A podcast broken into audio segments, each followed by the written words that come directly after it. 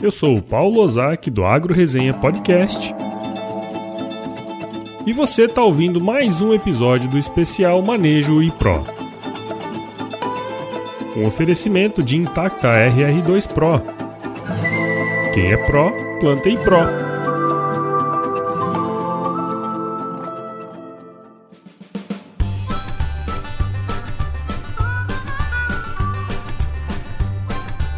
Muito bem, estou aqui com o Marlon Denês, engenheiro agrônomo pela Universidade Estadual de Londrina, onde também fez seu mestrado aí em entomologia agrícola. Ele é o especialista Bayer que vai estar com a gente na segunda fase do Manejo Pro. Seja muito bem-vindo, Marlon. Obrigado, Paulo, pela oportunidade de bater um papo com vocês aí sobre é, o Manejo Pro. Sempre quando eu tô conversando com o pessoal aqui, né, eu gosto de entender um pouquinho da história da hum. pessoa, até para ter um background aí, né? Eu falo a formação e tal, mas nada melhor do que a própria uhum. pessoa, né? Então, teria como você contar um pouquinho da sua história aí pra gente, cara? Sou filho de agricultores, né? Sempre tive contato aí com a agricultura e então daí por isso até segui o caminho caminho aí da agronomia, uhum. me formei e logo na sequência já engatei um mestrado, né, que eu queria é, me aprofundar um pouco mais nessa parte técnica. E em 2012 eu comecei a trabalhar na Bayer. Naquele uhum. momento eu iniciei a minha trajetória trabalhando na cidade de Rondonópolis. Vizinho aqui, vizinho meu aqui. vizinho, né? Então é, no estado aí do Mato Grosso, né? Um baita estado, né? Muito é, oportuno e cheio de, é, de riquezas e assim aprendi bastante, né? Conhecendo a diversidade do, do estado Mato Grossense e depois eu parti para o Rio Grande do Sul, onde também ali é, pude vivenciar um pouco mais uma outra realidade, né? Sistemas de produções agrícolas bem distintos. Fora o calor e o frio, né? o calor e o frio. Mas você sabe que o Rio Grande do Sul também, quando é quente, é quente. É, verdade, é verdade. Tá Na época do verão, né? É, é, calor quase que o ano inteiro, né? É. E bom, Paulo, eu fui para o Rio Grande do Sul e depois ah, eu estou agora em São Paulo há pouco mais de cinco anos já. Então uhum. tive uma trajetória vivenciando um pouco é, as, algumas regiões agrícolas e agora morando em São Paulo, né? Às vezes o cara fala, poxa, mas São Paulo, né? Agricultura, às vezes até quando a gente fala, mas você é agrônomo, aqui não tem lavoura, enfim, né? é, mas a gente acaba viajando bastante, né? Acaba uhum. se conectando bastante com o agronegócio em todo o Brasil, onde tem culturas de soja, cultura de milho, enfim, as outras culturas também, a gente acaba é, tendo a oportunidade de, de, visitar e conhecer um pouquinho mais, né? Não, e, e você, ao falar aí um pouco da sua história e lembrando um pouquinho também da história do Vinícius, que teve no, no episódio anterior, né? É mais ou menos isso, né? Um, um insight legal aí que eu peguei aqui agora, não posso deixar de falar, é que assim, vocês trabalharam no campo, né? No seu caso também, ficou muito tempo trabalhando no campo, provavelmente fez um bom serviço lá e agora está em São Paulo, mas na cabeça do negócio pensando também em como fazer as coisas melhores, né? Isso é um negócio legal, né, cara? É bacana esse teu ponto, porque assim, né? Eu, quando eu, eu tava estudando agronomia, eu falava que eu nunca moraria em São Paulo, né? Você e 99,9% dos outros agrônomos, né? É, mas não é, mas não é todo esse, esse bicho, não, né? É. é uma baita de uma cidade bem acolhedora, bem diversa, tem muitas oportunidades aqui. E grande parte das empresas do agronegócio, pelo menos é, grandes companhias, acabam formando a base aqui, né? Deixando Sim. a sede na, na, região de São Paulo, principalmente por causa de logística. Então é, é, é muito oportuno isso. Você vai para o campo, você se especializa, você é, vai entender mais da realidade, né? Porque há uma necessidade grande de você se desenvolver tecnicamente nas mais diversas regiões do Brasil. E depois, em algum momento, poxa, às vezes acaba surgindo alguma oportunidade para trabalhar em algum projeto, em algum programa é, da empresa ficando na, na, sede. Mas a gente não pode só ficar no escritório, né? A gente acaba rodando bastante aí, conhecendo e aprendendo cada vez mais, né? Todo dia é um novo aprendizado, né, Paulo? Não, sem dúvida. Afinal, é, o negócio tem que estar tá um pezinho no barro e outro no, no asfalto, né, cara? Não tem jeito. Com certeza. De vez em quando a gente usa galoche, de vez em quando sapato, mas a gente não pode perder as raízes, né? É, eu sempre faço uma brincadeirinha com o pessoal aí que trabalha no escritório que o melhor solo para se trabalhar é o carpete, né? é verdade. É verdade. Mas olha que eu vou falar para você, eu gosto bastante do campo, eu uhum. gosto é, muito de rodar e estar tá em contato aí com o pessoal. Afinal, o Brasil é muito rico, né? Muito uhum. diverso e você olha, todo dia você aprende alguma coisa nova, o cara tá fazendo algo diferente lá na, em Tocantins ou no Mato Grosso, Mato Grosso do Sul. Então, assim, é muito rico essa experiência para aqueles que estão aí fazendo agronomia ou se formaram e ter a oportunidade de vivenciar outras regiões que não aquela que ele cresceu, que ele está uhum. estudando e tal. Eu é. recomendo muito para os teus ouvintes aí, né, Paulo, aqueles que ainda estão estudando ou aqueles que querem diversificar um pouco, experimente outras regiões, porque isso aí pode ser muito rico para a carreira de todo mundo, sabe? Sem dúvida, sem dúvida, né? E aquilo tudo que a gente fala, né? A gente começa a trabalhar cedo, a hora que a gente entra na faculdade, na verdade, nós estamos entrando no mercado de trabalho, né? Muitas vezes a gente não pensa Com nisso, certeza. mas isso é a pura verdade, né? Então, tanto você como o Vinícius também seguiram mais ou menos esse caminho, né? Desde o início trabalhando aí. Acho que agora vamos entrar aqui no especificamente no assunto, né, dessa segunda fase. Nós vamos, já já estamos aí praticamente finalizando o plantio em muitas regiões, né? Apesar dele estar tá bastante atrasado aí, principalmente aqui em Mato Grosso, muita gente falando de atraso na semeadura aí do, da soja, né? Mas assim, entrando nessa parte mais do manejo e pro mesmo que a gente está abordando aqui nessa série de episódios, é, vocês têm reforçado muito essa importância aí das boas práticas, né? Especialmente quando se diz respeito ao reconhecimento das pragas mais importantes, né? Dentro do contexto aí. Teria como você comentar pra gente um pouquinho sobre isso, né? Dessa importante parte do reconhecimento das pragas, toda a parte de boas práticas? Hoje, quando a gente está falando do manejo pro, é importante que a gente ressalte que eu não posso depender somente de uma ferramenta de manejo, ou depender somente de uma ação, uma estratégia para manejo de pragas, manejo de doenças ou plantas daninhas, sabe, uhum? Uhum. A gente precisa sempre pensar no sistema, né? O, o, nosso sistema como um todo no Brasil, se a gente for olhar, a gente tem diversidade de sistemas agrícolas no Brasil. Eu é. tenho condições hoje onde eu estou falando de soja e depois um milho safrinha, eu tenho condição de soja ou,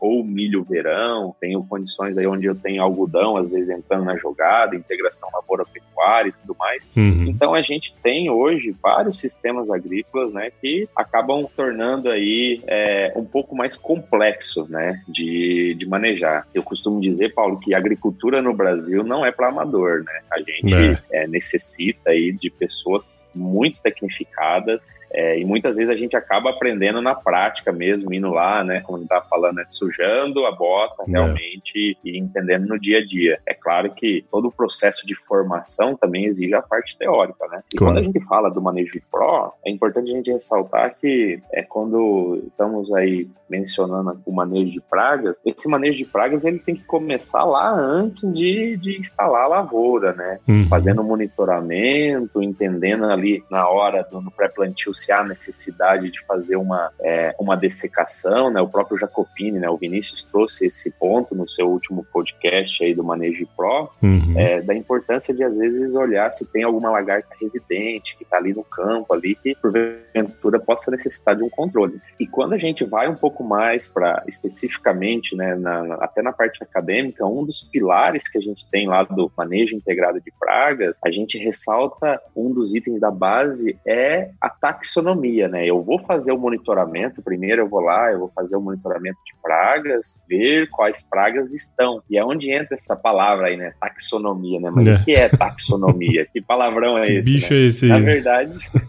que bicho é esse? Na verdade, justamente essa frase é, é entender que bicho é esse. É você chegar lá, fazer o pano de batida, ou olhar no campo e, e identificar exatamente qual é a praga que está atacando a lavoura, né? E o quão importante é isso, Paulo? Se você olhar para cada praga, seja uma lagarta, seja um percevejo ou um outro inseto no campo, eu vou iniciar uma estratégia de manejo. Uhum. E eu vou utilizar o produto A, o produto B, dependendo como for e atingindo aí os níveis de dano econômico, mas enfim, eu preciso começar identificando essas pragas. Eu vou lá, vou fazer o monitoramento? Vou fazer. Mas próximo passo é o quê? Ter a certeza de qual é o inseto está ali, porque é uhum. é isso que vai iniciar aí toda a minha estratégia de manejo. Claro, o Vinícius até comentou isso aí, né? Mas tem algumas pragas que elas são as mais importantes aí nessa parte do monitoramento, né? Quando a gente fala de da Intacta, né, RR2 Pro, uhum. ela trouxe é, vários benefícios para o agricultor e uma das, das revoluções que nós pudemos proporcionar e vivenciar no mercado brasileiro foi a proteção contra algumas importantes lagartas que nós temos na cultura da soja. Uhum. Só reforçando, é, são quatro lagartas alvo dessa tecnologia hoje no campo. Né? Nós temos a lagarta da soja, a lagarta falsa medideira, uhum. a broca das axilas e a broca das maçãs. Essas são pragas alvo que a Intacta R2 Pro tem a capacidade de proteger contra esses insetos. Né? Uhum. Além desses, tem outras lagartas. Então, por exemplo, assim, tem lagartas como helicoverpa, o complexo de Spodoptera, que hoje tem aí algumas lagartas que acabam se alimentando de diferentes culturas, não é específico somente da soja. Sim, é um problema danado isso aí, né, cara? É, essas lagartas acabam hoje habitando o sistema de produção, porque o que acontece? Com a Intacta R2 Pro, você manejou as principais pragas que se tinha naquele momento, né? A gente trouxe algumas ferramentas, né, para manejar uhum. algumas lagartas que mais eram encontradas no sistema de produção lá quando foi lançada a tecnologia. Uhum. E aí a gente sabe que não a fazendo aplicações de inseticida, pensando no manejo, por exemplo, do manticárcera, de uma lagarta da soja, uma lagarta falsa medideira, uhum. outras pragas podem se beneficiar disso, né? Claro. Como é o caso, por exemplo, das espodópteras. A espodóptera nunca foi uma praga-alvo da tecnologia intacta RR2 Pro. E como eu não faço manejo pensando em, nessas lagartas que, que, eu, que eu mencionei, elas podem se beneficiar e vir os adultos fazerem ali a postura, né? Fazer ou colocar os ovos e começar a ter lagartas no campo. Uhum. Então a palavra-chave disso tudo é monitorar. Sim. Mesmo eu estando dentro de uma lavoura de intacta, há uma necessidade de estar ali acompanhando, fazendo manejo, porque pode ser que nós tenhamos outras pragas ali presentes no sistema, né? E aí até entrando nesse assunto, né? Você comentou das pragas alvo e também das não alvo, né? Que especialmente aí as espodópteras e a helicoverpa, que é um, são um problema danado aí, né? Se não for bem controlado. Mas como que o manejo pro ajuda também no controle que dessas que não são alvo, né? Quais as práticas recomendadas aí que tem se feito para essas pragas que não são alvo da tecnologia? Uma das coisas que, como eu falei agora há pouco, acho que é uhum. o principal ponto é fazer o monitoramento. A gente sabe o quão complexo é fazer agricultura no Brasil. Nós estamos num clima tropical, uhum. é, onde tem muitas variações aí de temperaturas, mas a gente sabe que aqui, numa etapa do desenvolvimento da cultura da soja, a gente tem várias gerações de indivíduos, né, de insetos potencialmente sendo gerados no campo. Uhum. Então, Paulo, acho que o, o, primeiro ponto é realizar o monitoramento. Não é porque eu estou utilizando uma biotecnologia que eu vou ter que esquecer aquelas boas práticas de manejo. Né? Claro. Né? Fazer o monitoramento de praga, é, identificar o inseto corretamente. Então, quando a gente fala do manejo de PRO, começa por isso. Eu Sim. tenho que manter o meu, a, o meu monitoramento, eu tenho que estar ali entendendo o que está ocorrendo na minha lavoura, fazendo o pano de batida. A gente às vezes esquece, né, o famoso pano de é. batida. É. Muitas vezes, deixar de fazer o monitoramento e entender quais são as pragas que estão presentes, eu posso reduzir o meu potencial produtivo lá na frente. Sem Por dúvida. Quê? Imagina-se que, olha, eu plantei a soja aqui, né, igual a gente estava falando, o plantio está um pouquinho atrasado em algumas regiões. Ah, plantei a soja agora, vou esperar que 70 dias para ir lá ver minha lavoura? Cara, não dá para fazer isso. Hoje uhum. em dia, nessa agricultura e quando a gente está buscando cada vez mais rendimento e lucratividade, os insetos eles acabam prejudicando a lavoura. Então, hoje a gente traz, né, que para as pragas não alvo, é primordial fazer o monitoramento, né, dessas lavouras, a correta identificação das pragas, uhum. porque a gente tem pragas alvo da tecnologia intacta ER2 Pro, mas nós também temos as pragas não alvo. E nessas pragas não alvo, quando necessário, né, eu tenho que ir lá ver se ela atingiu o nível de dano econômico, né, segundo as recomendações da Embrapa, uhum. e aí fazer uma aplicação de inseticida por ventura. Fazer o controle mesmo, né? Não tem jeito, né? É, porque a gente não pode esperar, por exemplo, que uma espodóptera vai vir a ter algum efeito dentro da intacta R2 Pro. Uhum. A gente já sempre posicionou falando que não, né? Que ela não é uma praga alta. Então é importante estar em cima olhando e se porventura, né, nos monitoramentos atingir o nível de dano econômico, a gente tem que fazer aí a intervenção, seja química, biológica, mas é importante fazer uma medida aí de controle dessas pragas caso atinja os níveis de dano econômico. Sim, sem dúvida. Na verdade, é níveis de controle, né? O nível Isso, de é. ação, é. né? Porque Isso. nível de dano econômico é onde ela já impactou. Exatamente. O nível de controle é um pouquinho antes, né? Que você não está tendo ainda o impacto em produtividade, mas há necessidade de fazer o controle. Por isso o monitoramento constante, inclusive, né, cara? E um ponto que você falou aí que eu achei bem interessante, a gente, nessa agricultura que o pessoal fala digital, muitas vezes a gente esquece do pano de batida, né? Igual você tava falando aí, né? É. Eu, e, e, aí eu tô puxando outro assunto que me surgiu aqui agora, que é a qualidade da mão de obra que tá fazendo aquele monitoramento. Como você falou, pô, o cara vai lá, ele vai ter que identificar a taxonomia da, da lagarta e tudo mais. Então, uh, como que você tem visto essa questão no campo também? Da qualidade do pessoal que tá fazendo isso aí? Olha, Paulo, é, é um importante ponto, né, que você traz, que é a é, envolve muita capacitação, né? É isso aí. Quando a gente fala de, da galera aí que está hoje trabalhando no campo e, e, fazendo essas identificações, né? Muitas vezes são os conhecidos pragueiros, né? A gente é. fala, né? Que é aquele cara que vai lá identificar a praga. Hoje o que eu vejo, né? Existem empresas que eu costumo chamar, né? Os agricultores né, de empresários, né? Existem é, agricultores aí nas suas propriedades que investem fortemente em capacitação. Tem uhum. pessoas aí com uma mão de obra bem qualificada que vai lá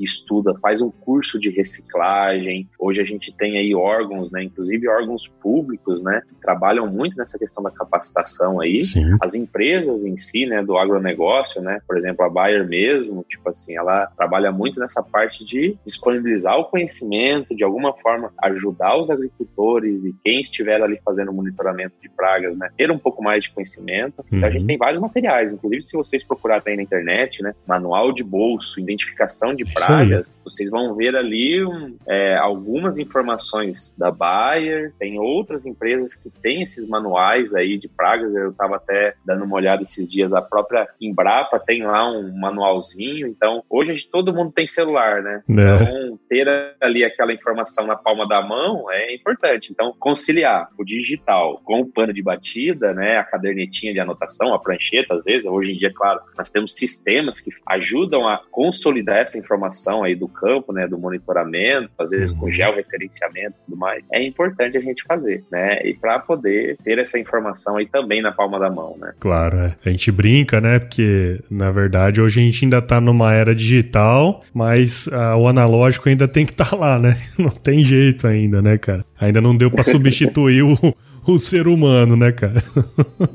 Não, eu, eu acho que ainda não vai ser substituído tão logo, tão porque cedo. a gente hoje tem muitas tecnologias, né, para ajudar a gente, inclusive identificação de, dos insetos no campo, uhum, plantas uhum. daninhas, ajudar na doença, de identificar doenças aí na, nas culturas, né? Mas assim, no final do dia, o fator de tomada de decisão acaba passando pelo, pelo ser humano. Então, a nossa mão de obra, quanto mais ela estiver capacitada, mais informações ela tiver sobre aquilo que nós estamos trabalhando no campo, na cultura A, na cultura B, melhor vai ser para a gente ter um, um, manejo exitoso lá no final do dia, né? Isso é extremamente importante para nós. Afinal, o que importa mesmo no final do dia é o dinheiro na conta, né?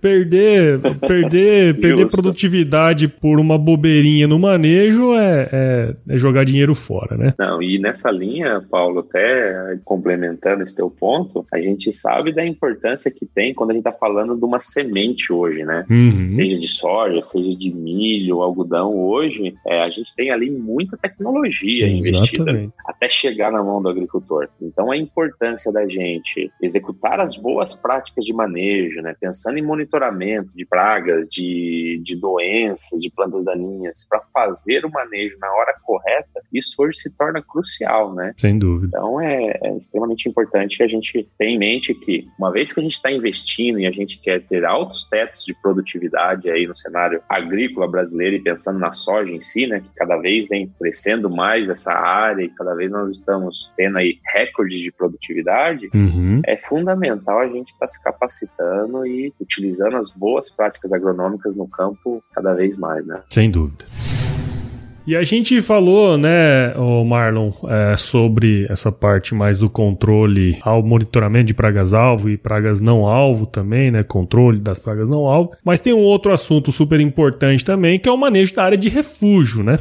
A gente comentou aqui da importância dela para a longevidade da tecnologia, especialmente no bate-papo que a gente teve com o Vinícius, mas ah, pensando no manejo mesmo, no dia a dia ali, depois do plantio, como que a gente realiza isso aí? A gente até fala, né, do manejo, né? Hoje, quando a gente fala de refúgio, acho que o primeiro ponto, né, o, o Vinícius até né, trouxe esse ponto contigo aí no último bate-papo, é a distância, né, Paulo? Uhum, uhum. A gente tem uma, que respeitar uma distância de 800 metros entre uma soja que é intacta de uma soja que não é intacta. Uhum. O motivo de nós termos o refúgio é que, de alguma forma, naquele campo ali do refúgio, com a soja RR, soja que não seja uma soja BT, nós possamos gerar indivíduos suscetíveis. O que é uhum. isso? São indivíduos que poderiam cruzar com potencialmente algum indivíduo que possa ter ser gerado na, na soja é, intacta, né, se porventura tiver ali uma resistência, algum inseto resistente, então a gente cruza esse indivíduo resistente com um indivíduo suscetível e isso acaba gerando outros indivíduos suscetíveis. Uhum. Então, a importância do refúgio hoje não é só plantar o refúgio, né? Mas o refúgio ele tem que ser viável também para produzir alguns insetos suscetíveis. Claro. claro. Então, uhum. por exemplo, o agricultor que planta refúgio, ele tem que saber que é extremamente importante ele respeitar os níveis de controle para fazer o manejo de pragas. Porque se ele plantou o refúgio e toda semana ele faz uma aplicação com inseticida, e às vezes inseticidas de amplo espectro, ou inseticidas de choque ali e tudo mais, uhum. não vai ter a função do refúgio, que é principalmente gerar indivíduos. Então ali ele tem que buscar de alguma forma deixar, né, é, é, claro, sem atingir os níveis de dano econômico, mas manejar aquele refúgio somente a hora que tiver o um nível de controle. Então volto, né, é. para aquela parte do monitoramento, né? Sim, sim. É porque o cara olha ali o refúgio, aquele tanto de lagarto, o cara fica meio aflito, né, e acaba errando nessa, nessa parte que é importante, né? E a gente já tem vários estudos, né, que trazem né, da importância do refúgio para a gente preservar essa tecnologia e perdurar aí por mais anos, né? Então, o refúgio ele é viável, é sim, desde que a gente respeite, né, os espaçamentos, a distância, né, a uhum. porcentagem para ter ali uma área considerável e primordialmente também, né, que a gente possa entender que um pouquinho de lagartas ali vai terminar o ciclo e vai gerar insetos suscetíveis ali para potencialmente poder resguardar o restante da lavoura intacta. Sem é dúvida. claro, né, Paulo? Importante importante. Não dá pra gente também deixar. Então tá, o Marlon tá falando que eu tenho que ir lá plantar o refúgio e deixar a é. lavoura, as lagartas tudo comer. Aí também não, né? Eu, bicharido, né, como diria. Não, aí não dá, né? Então é, é importante a gente pegar e tá sempre olhando, monitorando. Poxa, atingiu o nível de controle ou não? Eu tenho que intervir. É importante. Qual é o produto que eu vou utilizar, né? Uhum. Porque às vezes a gente tem ali também é, outros insetos. Então é, é, é fundamental a gente fazer esse monitoramento e a identificação correta. Sem dúvida, sem dúvida. E até o que a gente já tinha comentado antes, né? É uma tecnologia tão cara, demorou tanto tempo para ser desenvolvida, então o ideal é que a gente perdure ela mais e mais, né? Isso é, é super importante, né? É, com certeza, porque hoje a gente fala, né? O valor embutido na semente, ele é tanto que se a gente somente for lá e plantar a soja, né? Não dá mais. Sim, a gente tem que pensar no sistema de produção agrícola e tentar trabalhar aí com todos os recursos, tecnologias, né? Uhum. Claro, a gente tem agricultura digital, a gente tem monitoramento de satélite, a gente tem hoje ferramentas que há 10 anos eram inimagináveis, né? Começa Sim. pelo próprio smartphone, né? É, o celular aí que tá a gente tem hoje em dia. Há 10 anos atrás a gente tinha celular de teclado. Então, poxa, é, tem tanta ferramenta, tem tanta informação bacana que pode nos ajudar hoje, né, Paulo? Uhum. É, como, por exemplo, o teu próprio podcast aqui que ajuda a desmistificar algumas coisas, ajuda a levar mais informação para quem está é, aí em, em, qualquer parte do território brasileiro, né? Uhum. Então, poxa, é muito bacana a gente utilizar essas ferramentas. É. Só que a gente não pode esquecer dos princípios, né? Claro, os princípios claro. básicos da agricultura. Poxa, é quando plantar, qual é o espaçamento, qual é a recomendação, como eu deveria fazer um manejo aqui de pragas, de plantas daninhas, de doenças, qual é a variedade mais adaptada para o meu sistema de produção, né? Porque uhum. hoje a gente tem uma dinâmica muito grande. Então, hoje, eu sei que produtor, como eu falei, ser produtor brasileiro não é para amadores. Hum, hoje, um produtor aí, só da cultura da soja, tem que tomar mais de 50 decisões, é né? Ao longo de uma safra. Então, é gigantesco, né? Muito bom, muito bom. Legal, Mar. Pô, gostei demais do nosso bate-papo, hein? Ah, vocês não sabem aí, mas no backstage aqui, tava achando que era pouca pergunta, mas já deu meia hora de bate-papo, cara. Caraca. Não, eu falo, Paulo, é, a gente começa a falar e se empolgar, né? Esse é, esse é o bacana da agricultura, né? Legal. A gente toda hora tá aí discutindo um pouquinho mais e, e conversando sobre toda essa paixão que é o agronegócio brasileiro, né? E assim, Marlon, quero já te agradecer de antemão pelo seu tempo aí. A gente sabe o quanto, é, ainda mais agora na safra, né? O tanto que a gente tem de, de uhum. atividades aí para fazer, né? É, eu, particularmente, gostei muito desse bate-papo, aprendi demais. Tenho certeza aí que os nossos ouvintes aí que estão é, escutando esse episódio também puderam aprender, cara. Muito obrigado, viu? Eu que agradeço aí tá, a oportunidade de fazer esse bate-papo, né? Falar um pouquinho mais sobre o nosso dia a dia, falar um pouco mais do manejo pro, que isso não, não fica somente num ponto, né? Uhum. A gente tem aí a oportunidade de estar tá cada vez mais capacitando. É, agradecer todo mundo aí pela, pela oportunidade da gente poder conversar. E também, né, Paulo, fazer um convite aí para vocês, pessoal. A gente tá falando de agricultura digital e tudo mais. Todo mundo no campo eu tenho certeza que é digital. Uhum. Acesse os nossos canais. A gente tem lá o site da Intacta R2 Pro. A gente tem um site do Sistema Roundup Red Plus que fala muito de manejo de plantas daninhas, de lagartas. Procurem uhum. lá esses manuais de pragas aí que vocês vão encontrar muita informação bacana aí na internet para vocês estarem mais capacitados aí também para as diversas situações do campo, tá? Então, vale a pena conferir também, tá, Paulo? Muito bom, muito bom. É, o Zap não é só o novo rádio peão, né, cara? Tem que usar para conhecimento, né, velho? é verdade, é verdade. Ultimamente a turma tem falado que o Zap é o nova rádio peão, mas, pô, tem muita coisa importante aí que a gente pode adquirir de conhecimento através dele, né, cara? Muito obrigado de novo. Tenho certeza aí que a turma gostou também, viu? Não, eu que agradeço, tá, Paulo? E tamo junto aí. Vamos lá fazer mais uma safra recorde no Brasil aí. Se Deus, Deus quiser. quiser. Valeu. Muito bom. Obrigado, cara. Valeu, Paulo.